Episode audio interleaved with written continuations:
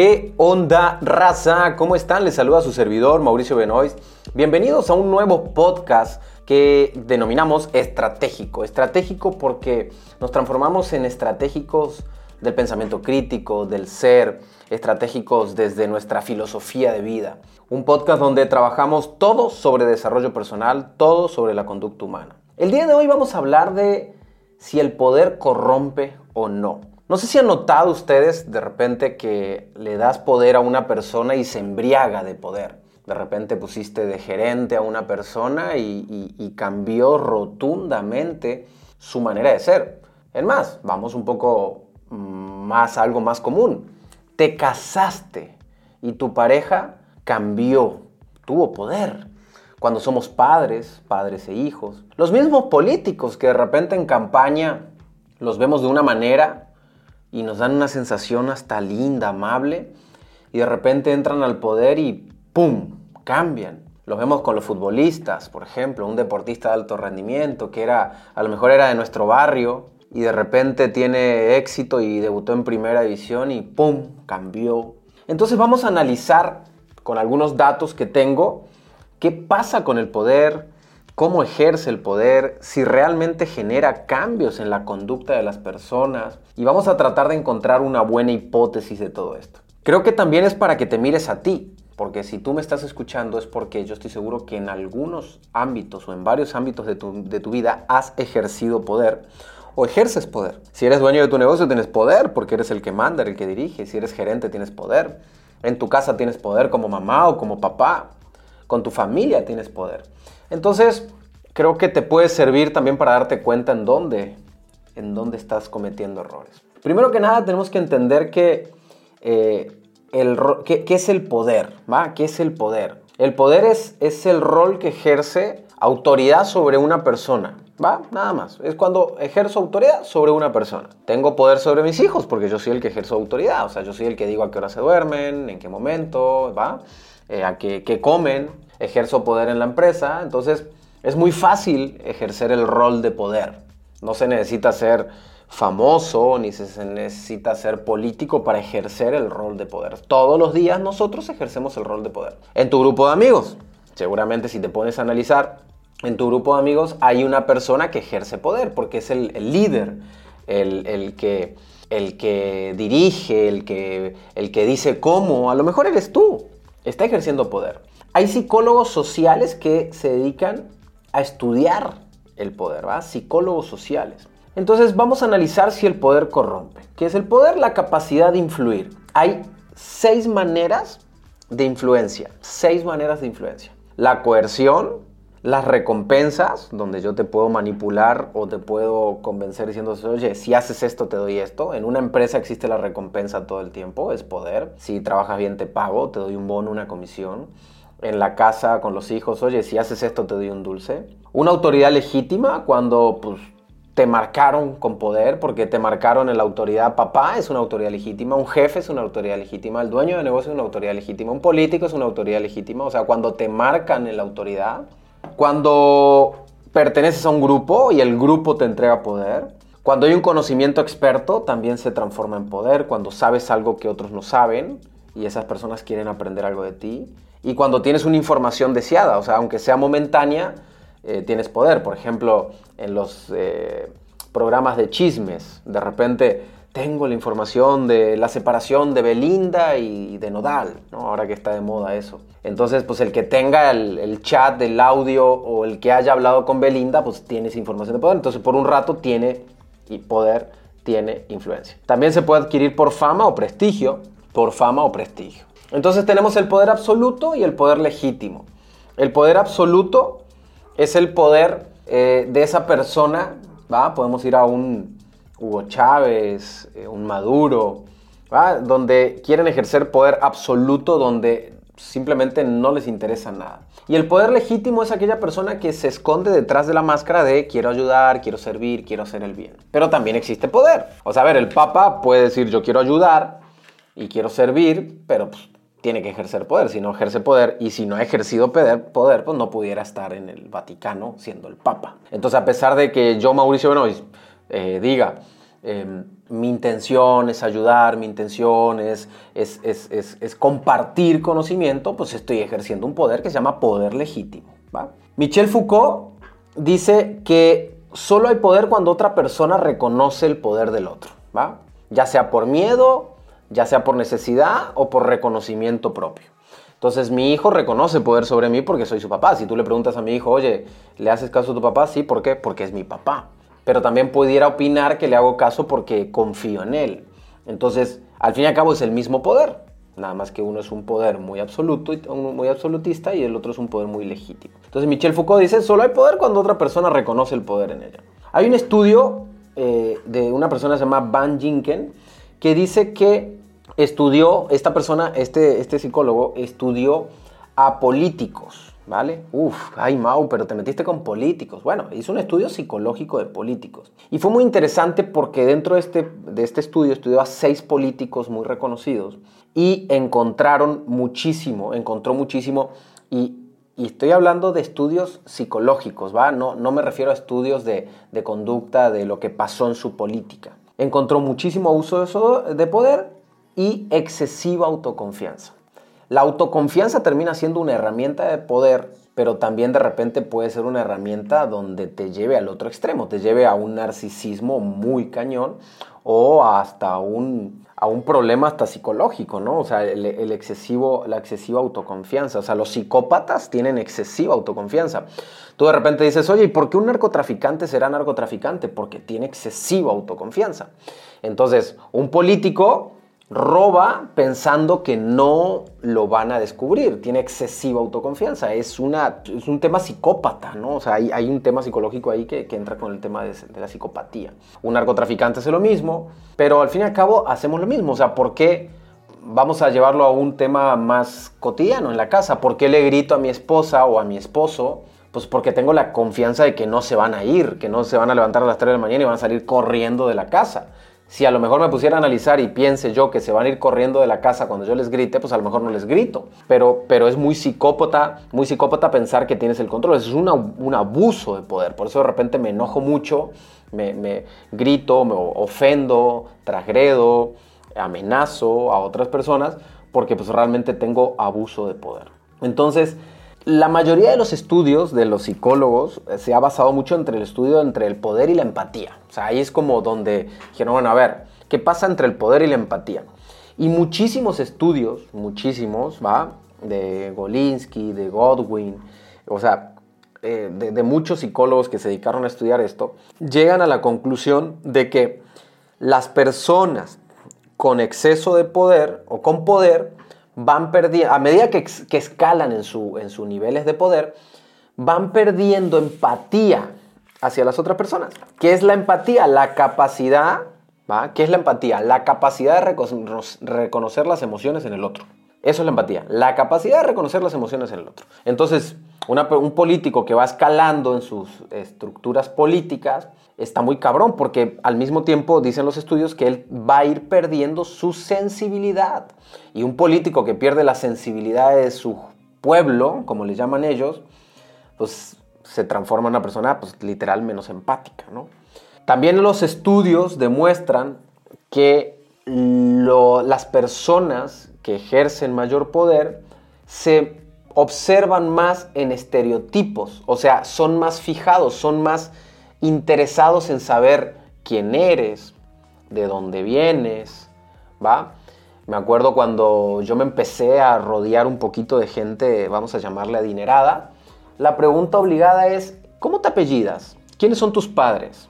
¿En qué escuela estudiaste?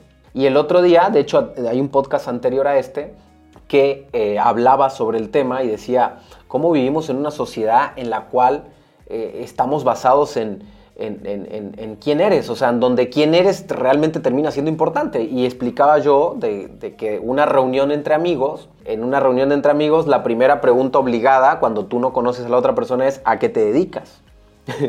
Porque una persona con poder es más fijada en estereotipos. O sea, fíjate qué curioso, de repente pudiéramos pensar que el más fijado en estereotipo es la persona con menos poder, pero no, la persona con más poder es más fijada en estereotipos porque al mismo tiempo también hay muchos estudios que demuestran que la persona con poder está buscando ejercer más poder y utiliza a otras personas como medio de alcanzar su poder. Entonces, si yo me fijo en estereotipos y descubro que la persona con la que estoy conversando tiene potencial, pues me, me, quiero acercar a esa persona porque a través de esa persona yo puedo alcanzar otros objetivos. Bien importante entender que todo lo que estoy diciendo está basado en porcentajes, no, no podemos hablar nunca de una totalidad, nunca podemos hablar de todas las personas de poder, pero estamos hablando en porcentajes. Pero si tú analizas esto en tu persona, te vas a dar cuenta si realmente esto pasa en ti o no, que creo que lo importante es lo importante de estos podcasts es, no es lo que pasa con los políticos, sino lo importante de estos podcasts es quién soy yo, o sea, qué, qué está pasando en mí, yo estoy ejerciendo poder. Entonces, bien interesante porque vas a una reunión y si una persona es importante porque, no sé, es político o porque es cantante y es famoso o es youtuber o no sé, o es empresario millonario, a lo mejor te tienta más ir a hablar con él porque hay eh, estás basado en el estereotipo. Y también los estudios demuestran que las personas con mayor poder tienden a eh, pasar por las reglas morales, jurídicas, más por encima. Hay como una sensación de invisibilidad, o sea, de no pasa nada, nadie me ve, y o lo puedo resolver a través de mis relaciones. Y por último, también los estudios demuestran que las personas con poder tienden a usar a otras personas para llegar a sus propios objetivos. Entonces esto está súper, súper interesante. Eh, la hipótesis es que las personas con poder pues, se enfocan cada vez más en ellos mismos, cada vez más en crecer en ellos mismos. Entonces es bien interesante porque si tú analizas también en las redes sociales, los que aparecemos, y me incluyo en el juego de las redes sociales, y mostramos poder, porque parte del juego que hacemos es mostrar poder, el poder de conocimiento, el poder del dinero, el poder de las relaciones. Entonces, qué curioso porque se juntan los influencers y suben fotos. Mira con quién estoy, estoy con otros influencers, mira, estoy con otro empresario. Ah, mira, ahora estoy con este político. O sea, las redes sociales sirven para mostrar, para mostrar el poder. Y obviamente siempre va a haber gente con menos poder que pueda admirar ese poder. Entonces es bien interesante porque nos vamos enfocando en nosotros mismos, nos vamos cerrando a, querer crecer nosotros mismos utilizando medios para poder crecer. Entonces está bien interesante todo esto que estoy hablando porque si no sabemos trabajar nuestro ego, pues nos vamos hundiendo en este personaje que se llama poder. Este personaje que nos va agarrando y, es como un cáncer, ¿no? Que nos va agarrando y nos va llevando, llevando, llevando de la mano hasta un punto donde ya no sé ni quién soy, ahora soy yo el del poder, y si no paro a reflexionar, está muy duro. Ahora pasó algo particular que, con, Carlos Muñoz, que es amigo mío, regresa a las redes sociales y, él muestra esa vulnerabilidad y dice, ¿sabes qué? Yo caí en esta parte. Entonces justo estaba yo preparando este tema y veo un videito que sale ahí de dos minutos de, de que él está hablando de eso. Y creo que aquí es el claro ejemplo cómo el no haber trabajado tus emociones, el no haber conocido tu ego, pues definitivamente eh, te lleva a cometer muchísimos errores de abuso de autoridad, de racismo, de clasismo. ¿Por qué? Porque me siento intocable y a medida que yo me sienta más intocable, pues me atrevo a decir lo que sea y me atrevo a hacer lo que sea. ¿Qué pasa con el ejemplo del narcotraficante en México? El narcotraficante pues se, compra un Ferrari y pasa adelante de la patrulla a, 200 kilómetros por hora y no pasa nada porque él sabe que lo tiene todo arreglado. O sea, me vuelvo como una especie de, invisible donde yo gesto mis propias reglas morales y éticas. Y en eso vivo. Y aparte algo muy curioso que pasa con el poder. Las personas que van creciendo en el poder se rodean de solo personas que le dicen que él está bien o que ella está bien. Se rodean de solo personas que están halagando y festejando se rodean de solo personas que les conviene que tú sigas subiendo el poder. Entonces, ahí caemos en un sesgo cognitivo muy cabrón. O sea, necesitamos tener una persona que nos ponga el palo en la rueda. Un coach, un consultor, un filósofo, un psicólogo, lo que como le quieras llamar, que nos ponga el palo en la rueda y nos diga, no, no estás bien. No es así. Todo el mundo te festeja, todo el mundo te halaga, pero no es así. Tú llegas a tu empresa y tienes 20 colaboradores, tiene 20 lameculos con todo respeto, diciéndote que estás bien, porque les conviene a ellos. Perdón por lo que dije, pero a ellos les conviene. Y no hay nada mejor que un líder que reconozca esto y que no esté en la búsqueda de eso y que pueda educar a su equipo de trabajo en yo no necesito que ustedes me estén chupando las medias, como se dice en Argentina, o lamiendo las botas para yo sentirme bien. No lo necesito, gracias. Pero no, la mayoría no lo sabe hacer. Yo es algo que todo el tiempo lo platico con mi equipo de trabajo y le digo, yo no necesito que me digan a todo que sí. Yo no necesito que me estén lamiendo las botas de que, ay, llegó Mauricio. No lo necesito, no me importa. Yo lo que quiero es que ustedes sean productivos, sean felices y que juntos podamos generar una sinergia de crecimiento. ¿Eso me quita a mí, Mauricio Benoist, del poder? No, no me quita del poder. ¿Me hace mejor persona? Tampoco. Aquí no se trata de juzgar quién es mejor persona, si el que ejerce el poder absoluto o el que ejerce un poder eh, más, más humanístico eh, o un poder legítimo. Eso no importa. Aquí tú generas el juicio. A mí no me interesa llegar a un juicio, quién es mejor o quién es peor. Entonces, vamos a llegar a algunas conclusiones personales. En las empresas es recomendable que las personas que ejercen el poder sean rotativas, porque si están mucho tiempo en una posición de poder, se van a perder, se van a perder en su poder. Es importante que tú, si eres el dueño de la empresa, no te puedes correr, pero sí es importante que tengas personas que te digan las cosas. A mí ayer me pasó, hace dos días me pasó algo muy particular que me pegó un poquito en el ego. Me dolió. Fue una sensación fea por un instante. Mi directora general de MB Consultores y mi director, mi subdirector, me invitan a una reunión donde dicen quieren hablar conmigo. Y en esa reunión ellos me plantean palabras más, palabras menos, Mauricio, ya no te metas, por favor. Me explican, obviamente lo hicieron muy, muy, muy sutil, y fue muy duro, o sea, fue muy duro para mí decir, ¿cómo? O sea, si yo soy el que tengo poder, ¿cómo me estás quitando el poder? Pero realmente es una, es una respuesta del ego muy cañona de, no, no, no, ¿cómo, ¿cómo yo me voy a callar? Espérame, soy el que habla, soy el que en las redes sociales da consejos, soy el que graba podcast, soy el que me pagan por enseñar y tú me estás diciendo, no te metas. Obviamente no lo dije, pero ahí es donde viene todo el trabajo personal el ego, el quedarme callado y el saber reflexionar y dije, estas son las personas correctas. Yo no necesito lamebotas, yo no necesito chupamedias que estén a mi lado. Yo necesito personas que se atrevan a decirme, este es el mejor camino, en este caso necesitamos que te calles, en este caso necesitamos que hables. Ahora sí te necesitamos, ahora no te necesitamos. Entonces, en sí, llegar a una conclusión, creo que la mayoría de los estudios que me ha tocado investigar, eh, leer, hablan y dirigen la conversación hacia que definitivamente el poder lleva a mucho menor empatía y creo que ahí viene el problema. Tenemos políticos, eh, y eso lo decía yo el otro día con un amigo, le decía, es que el problema, el problema no es la política, sino el problema es el político. Pero nunca vamos a encontrar un político que realmente haga bien las cosas porque el poder enferma, porque el poder corrompe, porque el poder te hace invisible o te hace sentir invisible, porque el poder te hace mirar estereotipos, porque el poder te hace más empático. ¿Qué es lo que necesitamos? Gente que trabaje muchísimo más el ser, que a medida que crezcas en el poder, trabajes cada día más en ti, para que no caigas en este juego de tener un poder absoluto, de sentirte intocable y ir perdiendo empatía. Analízate, analízate.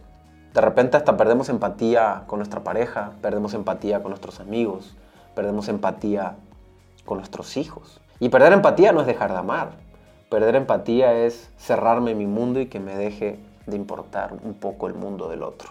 Y lo vivimos con hermanos. No, es que mi hermano anda en problemas. Yo ya, ya lo dejé, ya, ya. Ya no me importa mi hermano. Yo me voy a enfocar en lo mío. Ay Dios, estás perdiendo empatía. Cuestiónatelo, piénsalo, no me hagas caso. Son estudios científicos. Tú sabes que la ciencia mañana puede cambiar. Pero creo que aquí lo importante es que tú te autoevalúes, te analices y te cuestiones.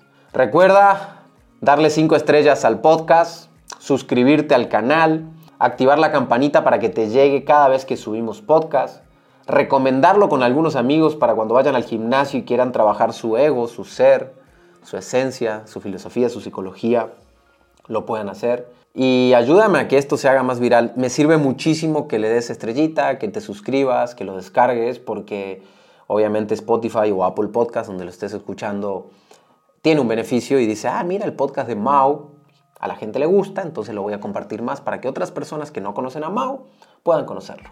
Ayúdame a subir mi poder y yo te prometo, y me prometo a mí, ni siquiera te lo prometo a ti, porque ni siquiera sé quién eres, yo me lo prometo a mí, que no voy a dejar que el poder me lleve a perder empatía. Hoy, cada día, soy más empático. Trabajo muchísimo en mí, pero reconozco que por momentos he perdido esa empatía. Que Dios te bendiga. Nos escuchamos en el próximo podcast y gracias por estar aquí en Estratégico. Nos vemos.